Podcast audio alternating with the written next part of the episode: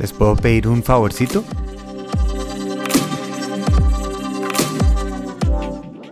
Lo que no se tiene.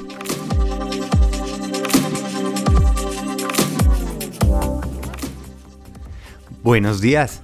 Oigan, ¿les puedo pedir algo? ¿Me pueden dar, por favor, 10 euros? O mejor, ¿me pueden dar, porfa, 500 euros? No, no, ¿saben qué? Mejor, ¿me pueden dar 10 millones de euros? Bienvenidos a Quiero mi Rush. No, tranquilos, no les voy a pedir nada. Simplemente es la introducción al tema que les quiero hablar hoy. Hablando una vez con mi esposa Julie, en medio de la conversación me botó esta joya. Uno no puede dar lo que no tiene.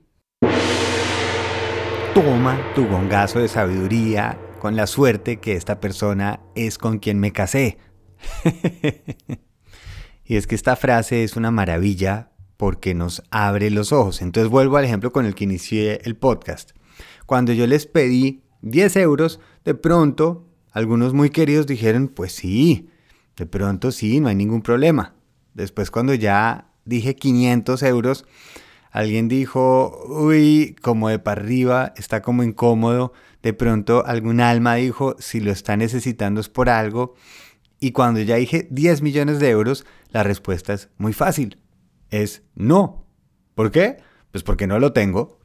Y eso me acuerda, una vez alguien echó este cuento y al principio yo no lo entendí y después le cogí el saborcito. Y era esto. Un amigo llega donde el otro y dice, oiga, ¿qué hubo? ¿Qué pasó con el carro que se iba a comprar? ¿Qué? ¿Qué decidió? ¿Dónde está? Y el amigo le responde, no, no lo compré y hay 99 razones. La primera, no tengo la plata. Y se queda callado. y yo decía, eso no es un cuento, eso no es un chiste, pero después de rumiarlo, tiene toda la razón.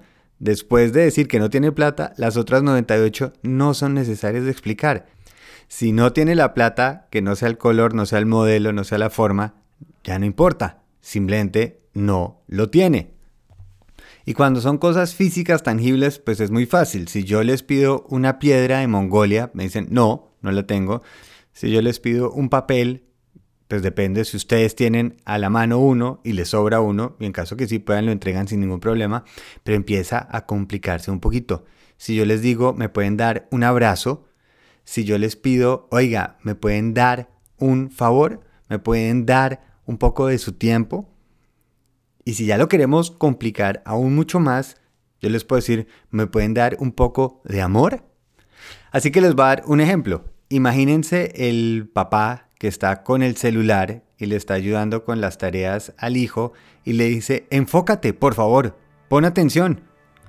O la persona que pide a gritos que la respeten, o la otra persona que está pidiendo que le valoren su trabajo. Y esto sucede mucho en relaciones, personas que le dicen, por favor, ámame, ámame, quiéreme, para ver si lo pueden empezar a sentir. Pero uno no puede dar lo que no tiene. Yo no puedo pedirle a mi jefe que mi trabajo le parezca increíble y fantástico si a mí mi trabajo no me parece increíble y fantástico. Yo no voy a ver lo bueno en los demás si me estoy criticando constantemente a mí mismo. Si yo no me estoy ayudando, ¿cómo voy a poder ayudar a los demás? Yo años atrás pensaba que quererse era exigirse y por eso cuando alguien me pedía amor, yo lo que pedía era exigir más. De la misma manera que cuando me empecé a ver lo bueno en mí, empecé a ver lo bueno en los demás. Y por eso, para mí he encontrado que es algo tan sano y tan bueno el encontrar la emoción dentro de mí, ser capaz no de pedirla, sino de activarla. Porque en el momento en que yo ya la tengo, tengo algo para dar. Cuando activo y empiezo a practicar ese amor, es en el momento en que lo puedo dar. Cuando practico esa calma, esa calma se va a proyectar. Y por eso dejamos de empezar a buscar por fuera quién me puede entregar algo, sino yo empiezo a activarlo y practicarlo. Por eso, cuando invertimos en nosotros, es la mejor inversión que podemos hacer para los demás.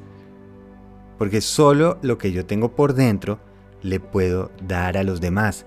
No es egoísmo, es una inversión y es un ejemplo. A mi hija, la mejor forma de enseñarle que persiga sus sueños es porque yo lo estoy haciendo. Una forma ideal de tratar con cariño a mi esposa, a mi familia, a mis amigos, es porque yo me trato con cariño. Yo quiero dar mi mejor trabajo, es porque siento que estoy haciendo mi mejor trabajo, no porque alguien me lo tiene que validar, sino yo lo siento y la reacción natural es quiero compartir esto. Yo no puedo compartir la canción que no haya oído, no puedo compartir el consejo que no haya aprendido, no puedo compartir la galleta que no haya cocinado. Por eso, la próxima vez que alguien les pida dar algo, antes de dar 98 razones, vayamos a la primera. ¿La tengo o no la tengo? Hoy, ensayemos esto, tratémonos con el amor que quisiéramos dar a los demás. Salgamos a practicar algo para llegar al punto de querer compartirlo, poder darlo. Que tengan muy feliz viaje.